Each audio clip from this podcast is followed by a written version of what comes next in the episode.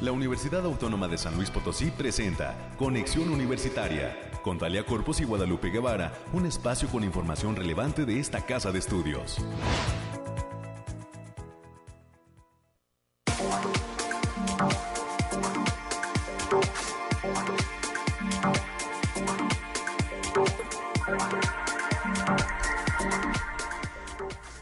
¿Cómo están San Luis Potosí? Bienvenidas y bienvenidos en este 1 de junio del 2022, comenzando pues eh, ahora sí que la mitad del año, este sexto mes del 2022 y eh, pues estamos listísimos en este espacio de conexión universitaria para llevar hasta usted toda la información que tiene preparada esta universidad.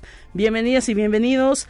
Los amigos de San Luis Potosí ya lo saben, transmitimos totalmente en vivo desde Arista 245 en el centro histórico de la capital potosina. Y también llegamos hasta el altiplano potosino con eh, la frecuencia del 91.9 de FM allá en Matehuala y en distintos eh, pues municipios aledaños a Matehuala Gracias por la preferencia y por su sintonía de Radio Universidad.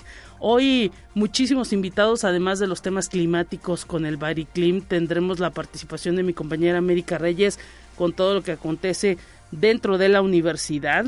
Y eh, ayer hubo una importante firma de convenio de la universidad con una organización gremial obrera. Nos tendrá los detalles América Reyes en los próximos minutos y también estarán con nosotros diversos invitados que han sido eh, galardonados, reconocidos en distintas áreas del conocimiento que comprenden esta universidad. En primera instancia estaremos recibiendo al maestro Juan Antonio Zapata Zapata, quien obtuvo el galardón de profesor distinguido 2022 en lo que fue la región centro-occidente del Instituto Mexicano de Contadores Públicos. Vamos a estar platicando lo que le representa al maestro Juan Antonio Zapata Zapata esta distinción que se hace y pues lo que representa también para la Facultad de Contaduría y Administración y para esta universidad el que se reconozca a los docentes. También estaremos conversando temas deportivos hoy a mitad de eh, eh, eh, lo que es este espacio estaremos conversando con la entrenadora del equipo de badminton y con algunos de los eh, jugadores de este equipo, específicamente con Saúl Solís, un chico ganador de medalla allá en la Olimpiada Nacional. Eh, son cuatro medallas que obtuvo el equipo de badminton de la Universidad Autónoma de San Luis Potosí en el desarrollo de esta Olimpiada Nacional. Así que pues estaremos conociendo la fórmula del éxito de esta de este equipo de badminton que eh, cada vez tiene más adeptos aquí en San Luis Potosí esta disciplina y nos estarán dando cuenta de cuáles son los planes también para este equipo universitario. Y eh, para finalizar, un chico estudiante de la Facultad de Comunicación, Rogelio Vega, estará con nosotros platicando sobre el nuevo número de la revista Galería 7 CES.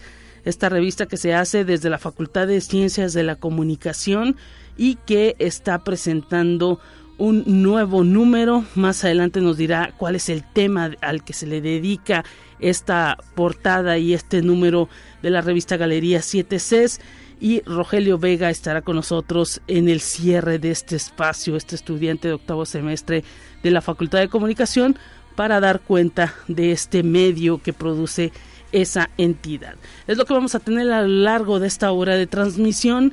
Recuerde nuestra línea de comunicación 444 826 1347 444 826-1348, el número directo para que nos llame y pues nos diga qué contenidos le gustan, si tiene alguna duda, si quiere mandar saludos, pues o quiere saber aspectos que tienen que ver con la universidad.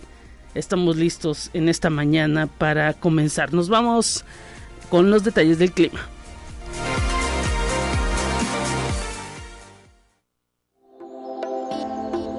Aire, frío, lluvia o calor? Despeja tus dudas con el pronóstico del clima. Alejandrina Dalemesa está presente para darnos cuenta de lo que pasa en materia climática.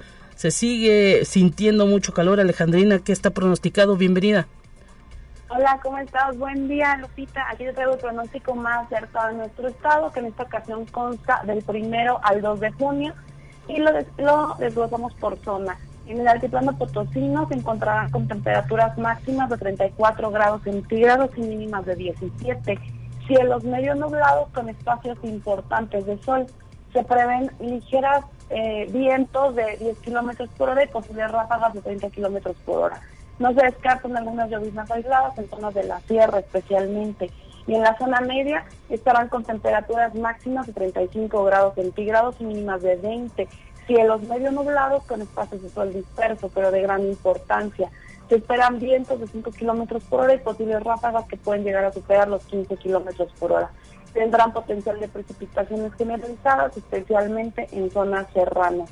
Y en la Huasteca Potosina estarán con temperaturas máximas de 38 grados centígrados y mínimas de 23. Cielos mayormente nublados con espacios de sol de importancia. Vientos de 10 kilómetros por hora y posibles ráfagas de 20 kilómetros por hora. Tendrán precipitaciones puntuales, especialmente en zonas altas de la sierra, en donde se esperan chubascos ligeros. Y en la capital potosina se presentarán temperaturas máximas de 30 grados centígrados mínimas de 14. Cielos medio nublados con espacios de sol disperso, pero importante. Vientos ligeros de 10 kilómetros por hora y posibles ráfagas de 25 kilómetros por hora. No se descartan algunos eh, eventos aislados de lloviznas ligeras, especialmente en zonas serranas. Nuestras recomendaciones para estos días, Lupita, es avisarles que continúa el factor de radiación ultravioleta en nivel bajo a moderado, por lo que se debe considerar no exponerse al sol más de 35 minutos consecutivos en horas de mayor insolación. Los eventos de precipitaciones pueden venir acompañados de ligera actividad eléctrica, así como potencial de caída de granizo. Hasta aquí el pronóstico, Lupita. Muchísimas gracias Alejandrina por esta información y un saludo para ti y para todos los amigos del Bariclim. Estaremos pendientes del cierre de semana. Igualmente Lupita, bonito día. Hasta pronto.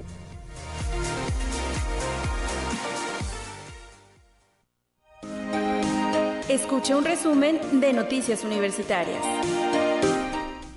América Reyes, ¿cómo estás? Bienvenida y estamos ya a mitad de semana, iniciando mes. ¿Qué tal? Hola Lupita, muy buenos días para ti y para quienes nos sintonizan a través de las diferentes frecuencias. Si ya está desayunando, provechito. Y si va manejando también con mucha precaución. Y como bien lo señalas, ya es mitad de semana y ya también llegamos a la mitad del año. Ya se está yendo esto muy rápido. Ya en cualquier rato nos llega este, el mes de la patria, el día de muertos y las posadas. Y esto ya se acabó. Pero mientras tanto, sígase cuidando mucho, por favor y, y, llévesela tranquila. Y bien, como bien lo mencionaba Lupita hace, hace, unos momentos, y con la finalidad de establecer mecanismos de colaboración y poder contribuir a atender necesidades laborales y educativas entre esta universidad y la Confederación Nacional de Trabajadores de México, la CTM, se realizó la firma de convenio marco entre ambas instituciones. El doctor Alejandro Cermeño Guerra, rector de esta universidad, destacó la importancia de este convenio, ya que tiene como finalidad principal es que estas dos instituciones muestren su voluntad para trabajar en conjunto. También lo ayer lo señaló el, el doctor Alejandro Cermeño, que este es un convenio histórico, ya que es la primera vez que se realiza un convenio de esta magnitud y con una confederación de trabajadores. Así es, y enhorabuena también para esa ese organismo gremial que está pues ahora sí que acercándose a donde se genera el conocimiento como es esta institución ojalá que pues sí sea un, primer eh, paso no en una gran colaboración que dure muchos años. Sí este ayer lo señalaban eh, se tienen muchos muchos proyectos en puerta para trabajar de manera conjunta y esperemos que ya ya ya que se formalizó el día de ayer este convenio se puedan se puedan dar pronto resultados. Y nuevo y nueve proyectos integradores fueron presentados durante la quinta Expo CIPOC Primavera 2020, 2022 realizada en el marco del 30 aniversario del área de Ciencias de la Computación de la Facultad de Ingeniería de esta casa de estudios y en la que estudiantes de las carreras de Ingeniería en Computación e Ingeniería en Informática mostraron ideas innovadoras que desarrollaron durante tres semestres. Por ello, el jurado decidió otorgar dos primeros lugares. Los reconocidos fueron los proyectos Sistema de Notificaciones de Seguro Facultativo y CIDEP, Sistema De Evaluación de Proyectos. El segundo puesto fue para el proyecto Sistema de Notificaciones de Estancias Infantiles y el tercer lugar fue para Agenda para Profesores. Y el día de hoy, miércoles primero de junio y hasta el próximo sábado 4, el Instituto de Investigación de Zonas Desérticas llevará a cabo la primera semana académica con un programa de más de 20 actividades, todas ellas dirigidas a la comunidad estudiantil, así como para público en general. Así lo informó el director, el doctor de Nova Vázquez, quien detalló que este fue el primer instituto de investigación de la universidad que fue fundado por lo que en el 2022 se cumplen 68 años de trayectoria y también pues enhorabuena para aquella entidad académica de esta casa de estudios. Y para todos los docentes, el 31 de mayo y el día de hoy, primero de junio, la Secretaría Académica invita a conocer la convocatoria en línea Categorízate 2022 y llevará a cabo sesiones informativas en línea a través de la plataforma Teams, esto en punto de las 10.30 de la mañana. Para mayores informes y pueden marcar al teléfono 4448 26 2300, las extensiones 5221 y 5222. Ahí está y pues ojalá que haya mucha participación de los docentes, sobre todo quienes eh, tienen la intención ¿no? de eh, tener esta opción. Ahora sí que es eh, importante también tomarse un, descansito y saber cuáles son pues las posibilidades de, de, tiempo y, y pues ojalá ojalá que se informen para esto. Sí, porque les recordamos que la última sesión es el día de hoy, primero de junio. Y también este día la Coordinación Académica en Arte invita a asistir a la obra Los Motivos del Lobo de Sergio Magaña. Es presentada por la Escuela Estatal de Teatro en las instalaciones del CARTE. La cita es hoy a partir de las 11 de la mañana en la Caja Negra de la Coordinación allá en la zona universitaria poniente. La entrada será totalmente libre. El día de, de ayer se llevó a cabo una función y el día de hoy es la última para que puedan aprovechar y lleven su cubrebocas y con todas las medidas sanitarias vigentes.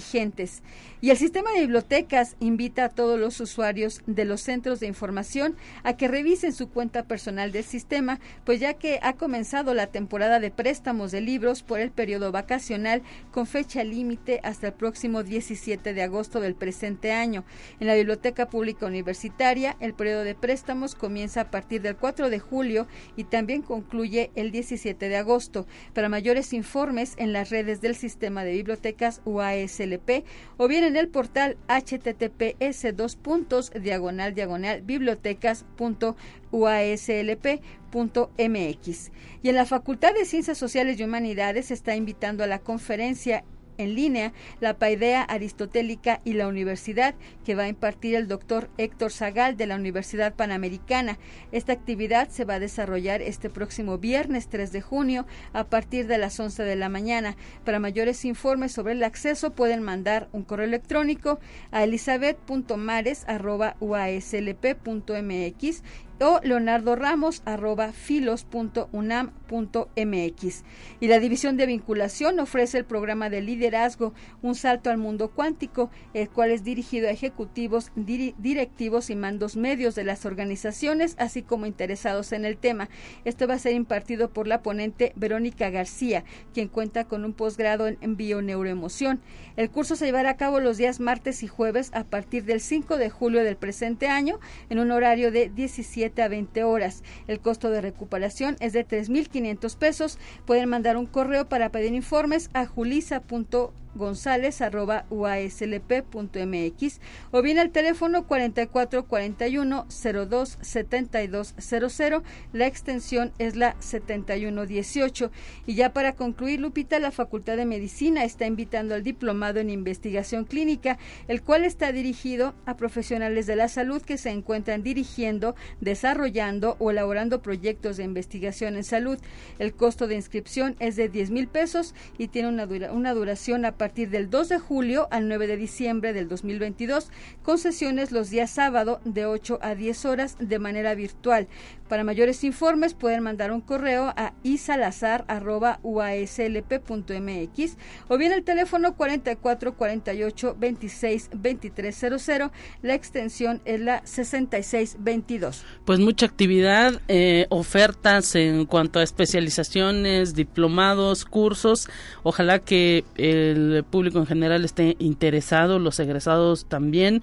Hay pues una atracción importante de público eh, pues que no es universitario que está interesado en todas estas actividades eh, académicas y ojalá ojalá que eh, pues participen. Muchísimas gracias América. Mañana nuevamente que te escuchen. Así, excelente día para todos cuídese. Hasta pronto continuamos con más en esta mañana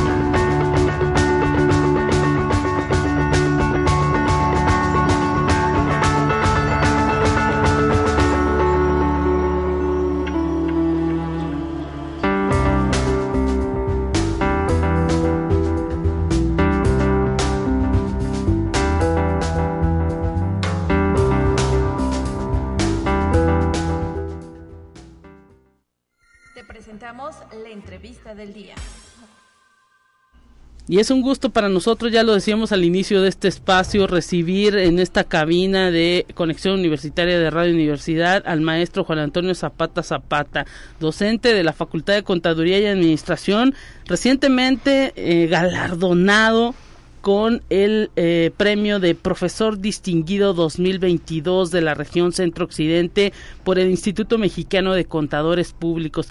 Fue el día del contador el 25 de mayo. El 25 de mayo, y, sí, así es. Y pues a usted lo están reconociendo desde este instituto a nivel nacional. Bienvenido, eh, maestro. Gracias por, por hacernos el privilegio de que esté aquí ya también nos trae el reconocimiento para enseñarnos este, este reconocimiento que le da este Instituto Mexicano de Contadores Públicos.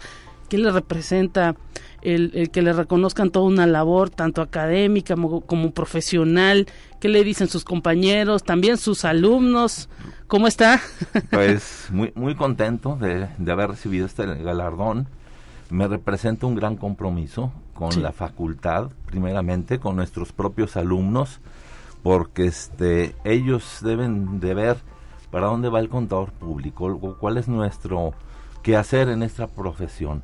Y, y, lo más importante es que se enamoren de esta profesión tan noble, sacrificada, pero que ellos sepan a dónde van en un futuro como un contador independiente, con un contador que el día de mañana pueden estar en un salón de clases impartiendo estas, estas materias que nosotros llevamos. Así es, o, o, practicando, ¿no, ¿no? En alguna empresa, por allá en, en, zonas industriales, asesorando a grandes empresarios, quizá, ¿no? Es, es, una, es un campo muy amplio que tenemos. Podemos estar trabajando en finanzas, en costos, en contabilidad, en fiscal, que es el coco. Sí. Pero al final de cuentas, como todo buen contador público, pues hay que seguir preparándose constantemente, es un estudio constante, este, toda la vida seguimos estudiando y, este, y dejar esa huella, esa huella en los muchachos, en los empresarios, en lo que nosotros vamos haciendo en nuestro quehacer. Sí, excelente, eh, maestro. Y pues ahora sí que imagino que eh, nos dice es un compromiso y también eh, es una satisfacción, ¿no? El hecho de que lo reconozcan desde este instituto que pues no es fácil, ¿no? Pertenecer, mantenerse al pie del cañón como docente, imagino que también incluso eh, como profesionista pues tiene que pasar ciertas acreditaciones, ciertas evaluaciones, ¿no? No es sencillo. No es sencillo, como contador público tenemos el compromiso adicional de certificarnos, la certificación es una especialidad en que nosotros podemos eh, competir con un extranjero, podemos este, demostrar que estamos trabajando y estudiando y capacitándonos más al día al día, ¿no? ¿Qué nos representa como maestros también? Claro. Este, eh, y bueno, les voy a platicar un poquito mi experiencia. Adelante, adelante. Este, yo soy, este, tengo un despacho de contadores públicos, tengo un socio, este, practico, trabajo ahí y como hobby me he dedicado a dar clases de hace 35 años, 33 años. Mire. Y este y ya tengo un compromiso muy fuerte en la facultad porque me encanta, me encanta esa participación con los muchachos, ese interactuar con los muchachos y dejarles esa huella, esa huella de un conocimiento entre esa mezcla que tenemos ya los maestros de un, una experiencia claro. con una cuestión técnica. Y esa es la parte que creo que el muchacho se debe llevar de un alumno, de un maestro, para que vaya hacia un campo laboral con más experimentos. Mire, y luego, no, ¿qué, qué, no, qué visión tiene usted de, de México, de, de nuestro eh, país, de nuestro estado? Cuando pues ahora eh, eh, vemos que hay, bueno, entiendo, hay poca cultura tanto fiscal como eh, pues tributaria. Los mexicanos parece que no nos gusta pues ahora a nadie nos gusta pagar impuestos. A nadie nos gusta pagar impuestos. No es fácil pagar impuestos. Es algo muy complejo. Y para esto el contador público tenemos que estar preparados. Tiene un reto, ¿no? Tenemos todo un reto en, en, en, una cultura hacia también al empresario, también al comercial, este, para tener un país mejor. Este, A lo mejor ese es el choque que, que hace, ¿no? Sí, eh, claro. Porque pago impuestos si no veo alguna mejoría. Claro. Pero este, ese reto es muy importante que tenemos. No es nada fácil pagar impuestos. No lo pongan en la televisión muy fácil y no es cierto. No es cierto. Y, y, y, y somos poquitos luego los que pagamos aquí en México. Y luego somos poquitos los que más pagamos somos los asalariados. Claro. Este, y por otro lado también este la información financiera que nosotros producimos como contadores sirve para la toma de decisiones, para esa toma de decisiones oportuna para los empresarios, para el comerciante, que tomen decisiones para la propia población, ¿no? Para, La, para la población y tomen decisiones para invertir en estos tiempos difíciles que pues tenemos. Este, a lo mejor es momento de invertir más, me detengo tantito, crezco, no crezco. La pandemia nos dejó un gran aprendizaje hasta mm. dónde puedo seguir invirtiendo o en qué momento tengo que cerrar el negocio. Y fueron decisiones muchas veces tomadas en base a los estados financieros que nosotros como contadores preparamos. No todo es impuestos. Mire, interesantísimo todo esto que nos que nos detalla porque pues ahora sí que uno ya ve el panorama de todo lo que implica ser un contador y no eh, pues ahora sí que encastillarlo en cierto papel, ¿no? De, como dice impuestos. Exactamente. sí, este también un gran número de maestros damos clases y es el compromiso. En la facultad somos más de 280 maestros. Wow este y, y de veras que es un compromiso día a día con los alumnos en el que salgan mejor preparados para este país Claro, incluso pues ahora sí que también asesorar a todas aquellas políticas que pues que se van que se van haciendo. luego uno pues no tiene el conocimiento para estar definiendo si es bueno o no que se hagan cierto tipo de medidas en materia fiscal, en materia contable, en materia administrativa, pero pues son distintas corrientes, ¿no? Totalmente de acuerdo. Eh, y ahorita le comentaba, hay muchas áreas que nos desempeñamos los, los, los contadores eh, está el área de costos.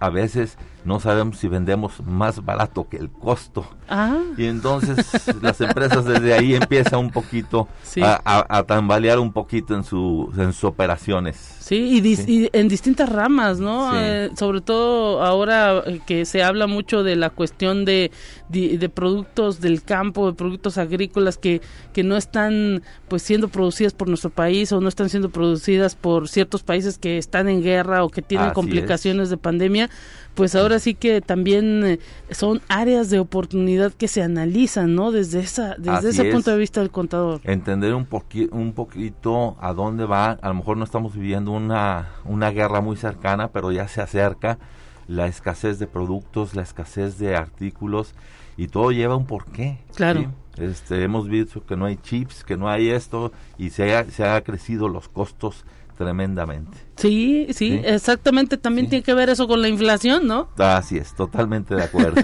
¿Verdad? Interesante todo lo que estamos platicando con el maestro Juan Antonio Zapata Zapata, docente de la Facultad de Contaduría y Administración de esta universidad. Ya nos habla también de la cantidad de tiempo que tiene otorgando ahí en eh, clase en la Facultad de Contaduría y Administración.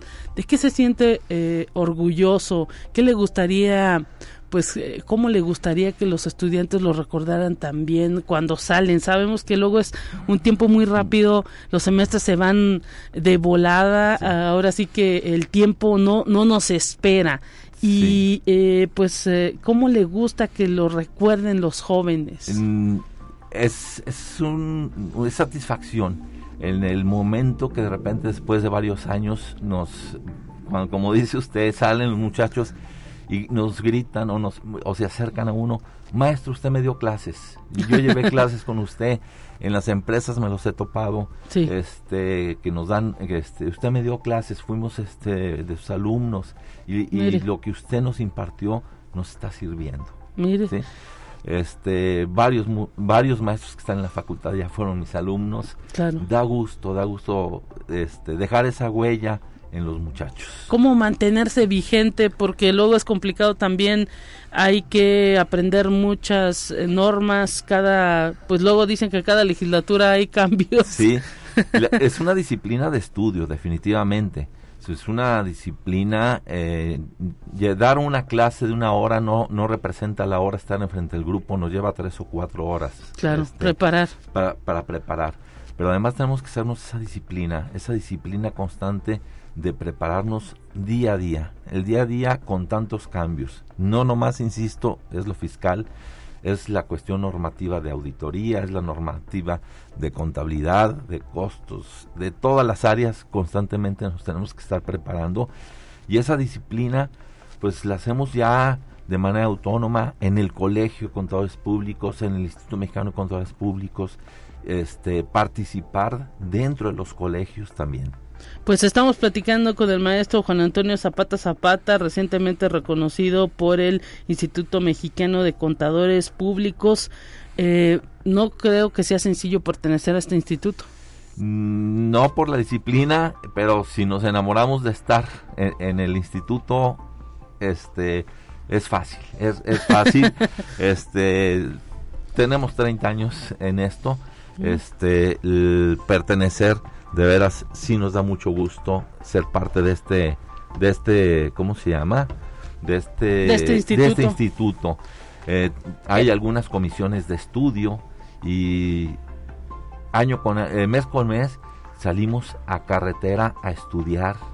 Este, si no es en Morelia, es en Guadalajara, es en Celaya, es en Querétaro y nos implica horas de carretera, cansancio y, horas que no le dedica a la familia. Y, sí, son los que son los que más sufren. Sí, ¿verdad? son los que más sufren, cosa que les les he agradecido mucho a mi esposa, a mi hija, porque sí, este, ya cuando llega uno de esos viajes cansados, ya los encuentra uno dormidos y, y, son horas de, de, capacitarlos, de capacitarnos todo para que permee en la profesión, en, en el quien no puede hacerlo, que permee en los colegios a esa capacitación. Pues mire, tenemos en nuestras manos este reconocimiento pesadito que le dieron desde el Instituto Mexicano de Contadores Públicos. Dice, otorga el presente reconocimiento al contador público Juan Antonio Zapata Zapata, ganador del premio Profesor Distinguido 2022 de la RCO.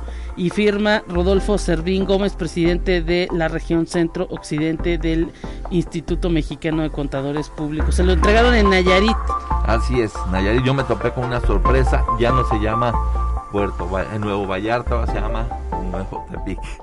Ya le cambiaron el nombre, ya es más dicen que es más importante que Pues maestro, enhorabuena, muchísimas gracias por estar aquí presente en estos micrófonos y pues le deseamos que continúen estos éxitos. Muchísimas gracias por la invitación, gracias a las autoridades de la facultad, a la maestra Hilda, a la maestra Susana, a la maestra Rebeca, que son también un gran apoyo para los maestros.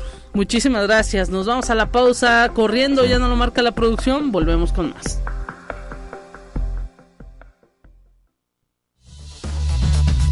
Vamos a una breve pausa. Acompáñanos.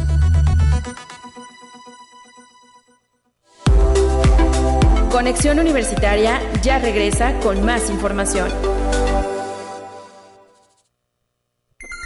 Te presentamos la entrevista del día.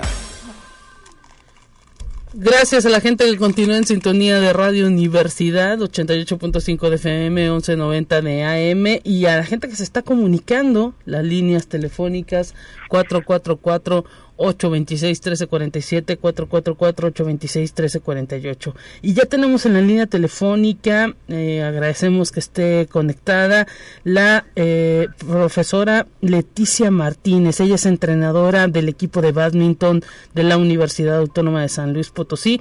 Y en unos minutos más también nos vamos a estar comunicando con uno de los chicos que eh, pues ahora sí que resultó ganador de estas eh, preseas. Específicamente estaremos eh, platicando con Saúl Solís en unos minutos más. Por lo pronto maestra Leticia Martínez bienvenida. Muchísimas gracias por platicar con nosotros sobre esta disciplina de badminton que le está dando pues ahora sí que mucho brillo a esta universidad. Bienvenida Hola, ¿qué tal? Muy buenos días. Este, muchas gracias por la invitación, por permitirnos hacer un poco de ruido con nuestro deporte que pues no es, no es muy conocido, pero pues sin embargo, como dices, pues ha dado buenos resultados para la universidad, lo cual estamos muy contentos, pues que año año con año, desde que tenemos participación en la universidad, se ha dado los resultados.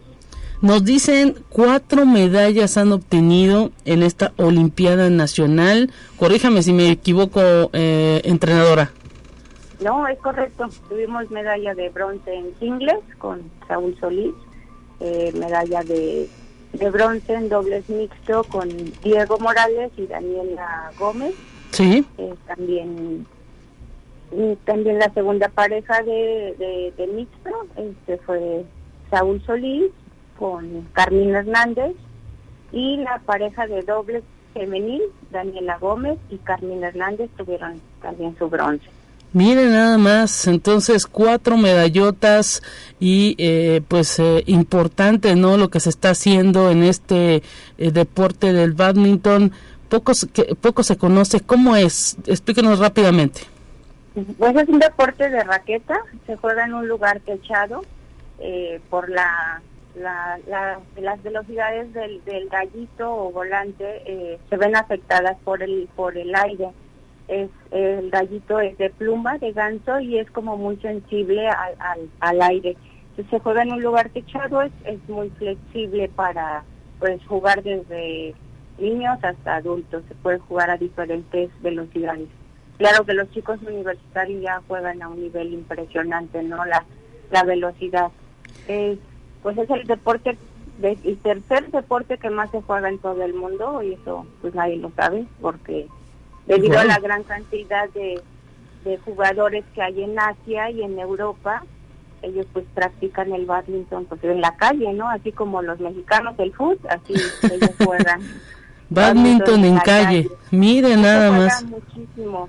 Aquí en México pues es, es poco los, los, los lugares, más sin embargo hay, hay hay una federación, hay una panamericana. Sí. Este, pues muy internamente, pero pues sí, sí se juega. De hecho, ahorita vamos a hacer sede México del Panamericano Universitario, que se va a jugar en, en Mérida en, entre octubre y noviembre. Están por, por definir fechas, pero ya está ya está estipulado. Entonces, por primera vez la, la autónoma va a participar en en badminton en un panamericano universitario. Wow, interesantísimo y todo por obtener el bronce. Ya tenemos en la línea maestra entrenadora a Saúl Solís. Nos escucha Saúl, bienvenido y gracias por eh, pues por estos bronces, dos bronces en badminton. ¿Cómo estás? Gracias por tomar la comunicación. Imagino que estás contento. Te escuchamos muy bajito. Eh, le pedíamos a la producción a ver si habría oportunidad como de, eh, pues, eh, escucharte o que nos hablaras un poquito más fuerte. ¿Tú nos escuchas bien? Sí, sí, sí. ¿Ustedes también, no? un poquito bajito, pero ya parece que ya está mejorando la comunicación. ¿cómo, ¿Cómo te sientes de estas dos medallas que obtienes? Pues me siento muy bien. Este, obviamente no me quedé conforme. Sí. Pero sí fue, un torneo muy pesado. Este, nuestra universidad jugó también la modalidad que es por equipos. Sí. Que en esa nos quedamos en, cuarto lugar, no tuvimos ninguna medalla. Sin embargo, en, en la universidad pasada que se realizó en, aquí en San Luis quedamos en segundos, pero no se pudo obtener ese resultado. Pero muy contento. Y vaya, ¿cómo le haces también para compaginar un poquito este tema del deporte y los estudios? ¿En qué semestre vas? ¿En qué carrera? Ah, bueno, yo voy estudio la carrera de licenciado en biología aquí en la Facultad del Pedregal. Sí. Ahorita estoy acabando ya el cuarto semestre y pues sí, déjame decirte que es muy difícil, se tiene que tener mucho mucho valor y mucha dedicación a, las dos cosas y más que nada organizar, organizar las prioridades que hay en, en una y otra. O sea que te la pasas de la Facultad de Ciencias a, a entrenar este asunto del badminton. Así es. Ya llevo más de 10 años en, en el badminton. ¿Desde qué edad comenzaste a practicarlo y por qué te surgió la idea o el gusto por este deporte? Mm, mira, pues yo literalmente llegué a la vida ya con este deporte. Mi papá empezó a implementar este deporte aquí en San Luis, no se ah. jugaba. Empezamos los hermanos, la familia. Sí. Y al final empezamos a, bueno, al final ya quedamos solo yo y mi hermana, que es la familia, y empezó a crecer esta organización, pero yo empecé el badminton desde los seis años o cinco a ver a a mis hermanas jugar y yo ya entre más grande empecé a entrenar cada vez más fuerte. Wow. sí, toda mi vida he estado en este deporte, más bien el badminton tal vez llegó a mí, yo no fue como que yo hubiera preguntado por este deporte. Que, que no te dieron opción, Saúl. Exacto. ¿Y, ¿Y cómo ves también a San Luis, a la uni, al equipo? Los dos fuertes, ya nos dice la maestra, la entrenadora, que estará participando próximamente en un Panamericano Universitario. Sí, es un es la primera vez que se va a realizar, bueno, que el badminton entra, porque este, hasta hace poco el badminton entró como deporte de y va a ser sede en, en la ciudad de Yucatán, Mérida, y va a ser entre octubre y noviembre y pues la selección, algunos seleccionados de, de la UACLP van a estar ahí participando.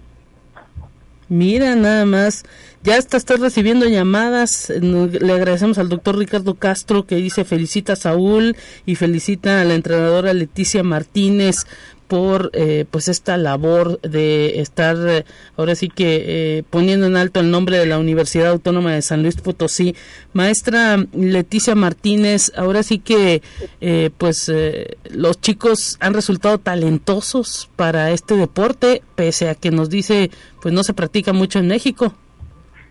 Sí, realmente son chicos con carreras difíciles que les cuesta compaginar, pero pero ha sido tanto su gusto por el deporte pues que no, no lo dejan ¿eh? y pues ahora sí que buscamos hasta sábados y domingos entrenar para que vayan un poco más preparados, pero sí, la verdad es que son muy disciplinados.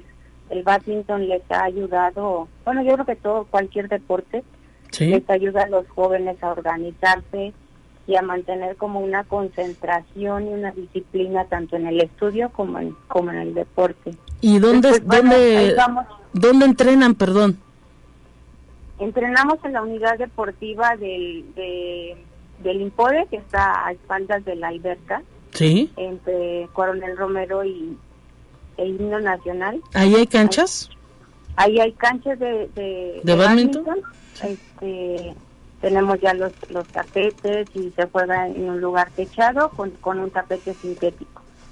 Mire, también nos escribe Lalo Carrillo, nos dice felicidades a Saúl por las medallas, buen trabajo y a todo el equipo de badminton. Ay, muchas gracias. Muchas gracias a ustedes también por ayudarnos a, difundir más. Y los que quieran sumarse, pues adelante, son bienvenidos. Estamos ahí entrenando con los chicos grandes de 6 a 9, ¿Sí? de lunes a viernes. Wow, de lunes a viernes. Y me imagino que ahora serán más intensos los entrenamientos con este asunto de que se viene eh, el, Panamericano. ¿En qué fechas, maestra? Pues va a ser entre octubre y noviembre. Lo más seguro es que sea en noviembre y prácticamente vamos a estar entrenando en vacaciones. es cuando los chavos pues están más libres, ¿no? Pues prepárate, Saúl. prepárate porque dice la maestra que van a entrenar en vacaciones. sí, eso es siempre. ¿Qué dices? Eh, no es algo nuevo para mí.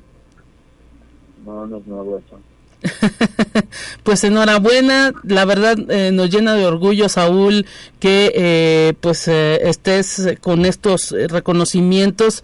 esperemos que, que haya mayor mayor satisfacción de tu parte. Sabemos que luego a veces es complicado pues no obtener el oro, ¿no? O, o, pues a lo mejor aspirabas a un color de medalla eh, mejor, pero la verdad lograr lo que logras y, también el equipo con todo el, esfuerzo que hacen no es sencillo y, y, eres un ejemplo, así que enhorabuena y a continuar con, con muchísimas ganas, Saúl.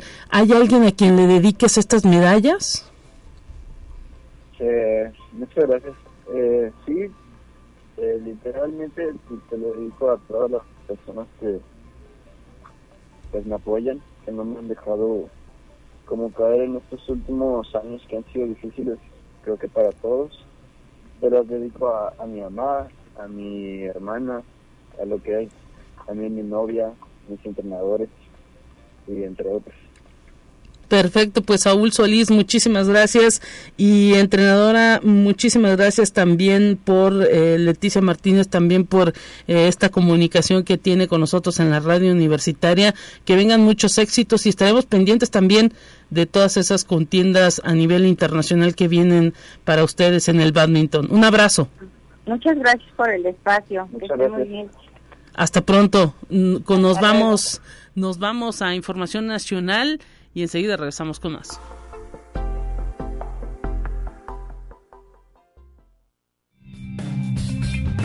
Entérate qué sucede en otras instituciones de educación superior de México. La Núñez da a conocer que está a seis días de cerrar las postulaciones para obtener el galardón que reconoce la labor destacada de quienes contribuyen al desarrollo de la educación superior del país. El premio Anuyes 2022 comprende cuatro categorías, trayectoria profesional y contribución al desarrollo de la educación superior, tesis de doctorado sobre educación superior, tesis de maestría sobre educación superior e innovación en la práctica docente. Conexión Universitaria.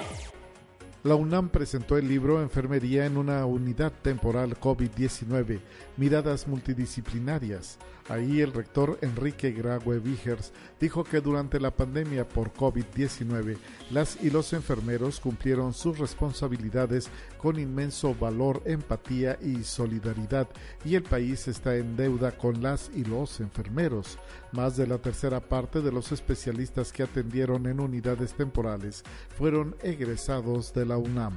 Conexión Universitaria. La migración es un fenómeno social que tiene lugar en todo el mundo y compete a las naciones e instituciones educativas estudiarlo y proponer soluciones de inclusión de las poblaciones afectadas. Así lo subrayó la rectora Lilia Cedillo Ramírez al inaugurar la conferencia final del proyecto Erasmus on Migration, Inclusion, Integration, un trabajo multidisciplinario que reunió a instituciones como la Benemérita Universidad Autónoma de Puebla y organismos no gubernamentales, las ONGs de países europeos y latinoamericanos. Conexión Universitaria la Universidad Tecnológica de Aguascalientes abrió su proceso de admisión para la segunda generación de la especialidad en diseño y desarrollo de equipamiento, posgrado dirigido a las y los egresados de ingeniería mecánica o carreras afines con interés en adquirir conocimientos para desarrollar y gestionar proyectos innovadores. El posgrado se oferta en conjunto con la Facultad de Ingeniería Mecánica y Eléctrica de la Universidad Autónoma de Nuevo León y es uno de los más innovadores que se han aperturado en el Estado al formar especialistas con conocimientos y habilidades para crear tecnología propia, plasmada en equipos para sectores estratégicos como lo son el automotriz, el biomédico, la aeronáutica y la agrícola.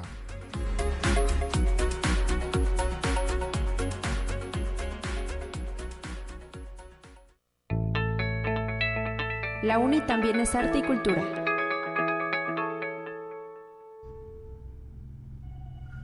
Estamos ya para cerrar este espacio y agradecemos al joven estudiante de octavo semestre de la Facultad de Ciencias de la Comunicación, Rogelio Vega, estar enlazado en esta mañana con nosotros para hablar de la participación que tiene él y todo el equipo en la revista Galería 7Cs. ¿De qué va en esta ocasión, Rogelio? Bienvenido Gracias por estar en Conexión Universitaria. ¿Qué tal? Hola, ¿qué tal? Este, mucho gusto. La verdad sí sí, un placer estar este, aquí en los sábados con ustedes. Y pues bueno, la verdad es que este mes este, nuestra revista se enfocó más al, ámbito de la literatura, eh, los cuentos infantiles, con un énfasis este, en estos personajes que son, son las hadas. Incluso este, hay también ya artículos, tenemos en, en, la, en la revista este, entrevistas con escritoras de aquí del estado este, que desempeñan su labor en el, en el Centro de las Artes. Y este y pues sí son cosas muy interesantes. De hecho, este, hablamos también con una niña de que ella nos habla de lo que es el, su mundo, el mundo fantástico que ella se cree cada vez que, que cuenta un libro, que lee, lee un cuento y se transporta a otro mundo. Interesantísimo esto, este asunto de los cuentos, de las hadas que aborda esta revista Galería 7 Cs. Háblanos de tu participación, Rogelio Vega, cuál e-, es tu función ahí dentro del el equipo, el gran equipo que conforma la revista Galería 7 Cs. En esta ocasión me tocó este, o opté por escribir dos artículos. Uno de ellos habla de las leyendas populares este, y lo que son los cuentos infantiles. Quise abarcarlo desde un principio como un versus, de que no eran, que eran cosas muy diferentes, puesto que, pues, como sabemos en los cuentos, son personajes irreales que podemos este, echar a volar la imaginación y muchas veces pues son animales que tienen vida, que tienen este que tienen una personalidad, que pueden que tienen voz y pues en los, normalmente en las leyendas como sabemos son personajes que que tienden a ser humanos 100% y que pues en algunas están ahí como que los hechos históricos plasmados en algún lugar. Poníamos de ahí ejemplo, por ejemplo, aquí en San Luis Potosí, Juan de Jarro, este, emblemático del barrio de Tlaxcala y todo este rollo. Y en realidad nos damos cuenta ya al final, en este artículo, de que hablamos de que, pues, aunque son cosas que creemos diferentes con las leyendas populares y, la, los cuentos infantiles, pues en realidad son cosas muy muy similares. Eh, porque pues en realidad hablábamos de que una, para hacer una ficción ocupamos basarnos en una realidad para poder llevarlo y que la gente pues se entretenga, no sienta esa personificación, que sienta, se siente identificado con eso. Y al mismo tiempo escribí otro artículo, bueno, la entrevista con la niña lectora me, tuve el gusto de hacerla y es ahí donde contrastamos que sí es como que los cuentos infantiles abarcados a la realidad. Ella me comentaba que pues sentía que Caperucita Roja era algo muy real en estos tiempos porque pues era un lobo que se la quería robar y pues sabemos que las cosas son difíciles en estos tiempos respecto a esos temas. Y ella nos platicaba de que siempre su personaje que no quiere que entre a los cuentos es el villano porque pues ella dice que para los niños los villanos son algo muy feo.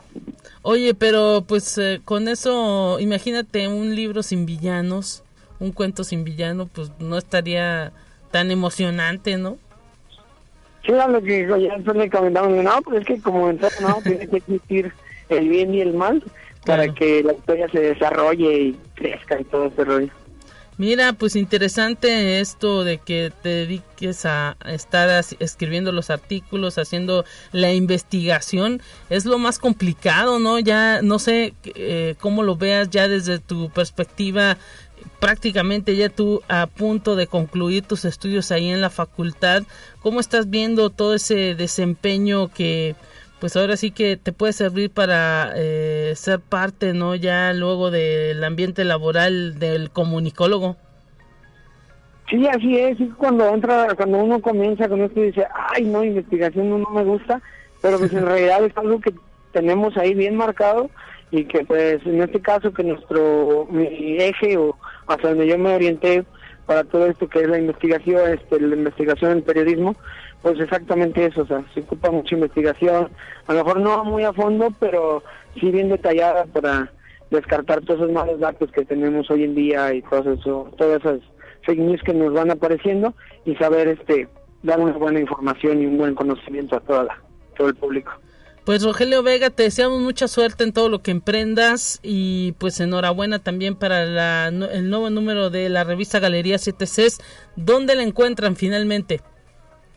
Claro, en la revista como tal se encuentra en nuestra página de internet que es www.galeria7cs.com y también este por ahí algunos artículos se publican en lo que son las redes sociales como Facebook, donde es igual, Galería 7Cs y tenemos también una serie de, podcasts en, la plataforma de Mixcloud, igual, Galería 7C, y ahí pueden encontrar todo nuestro contenido y esperemos que sea de manera interesante y les guste a toda la gente.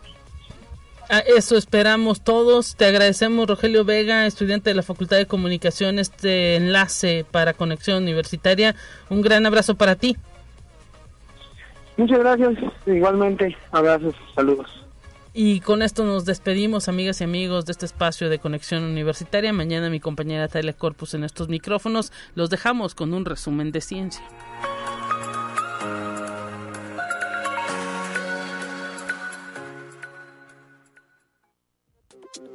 Así avanza la ciencia en el mundo. Descubre investigaciones y hallazgos que hoy son noticia.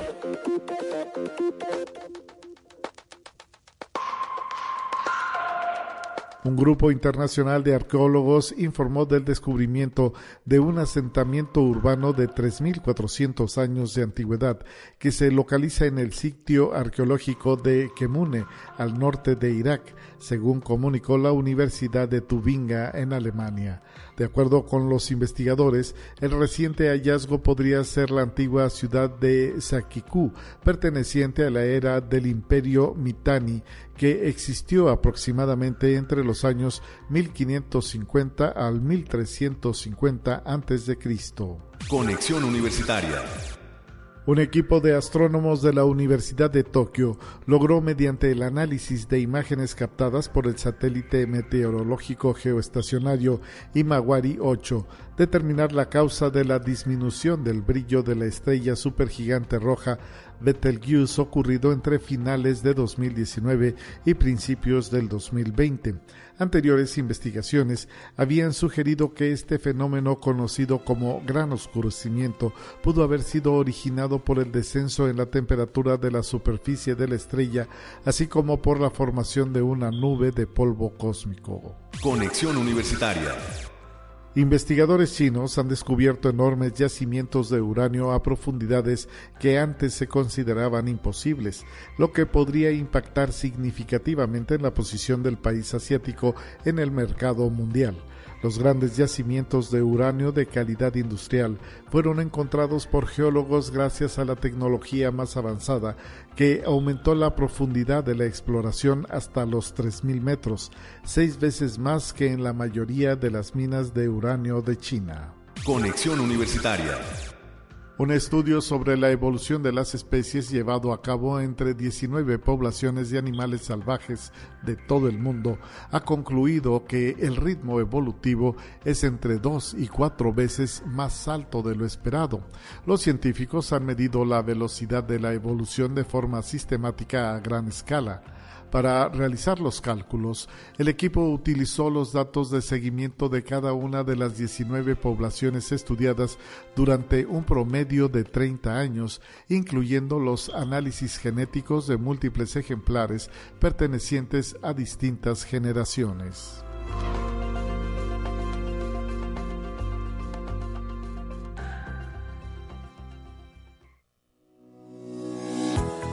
La Universidad Autónoma de San Luis Potosí presentó Conexión Universitaria con Talia Corpus y Guadalupe Guevara. Sintoniza de lunes a viernes de 9 a 10 horas en Radio Universidad 88.5 FM y 1190 AM en San Luis Potosí. En el 91.9 FM con cobertura en el Altiplano Potosino. O en el resto del mundo por el portal www.uaslp.mx y la app UASLP de descarga gratuita.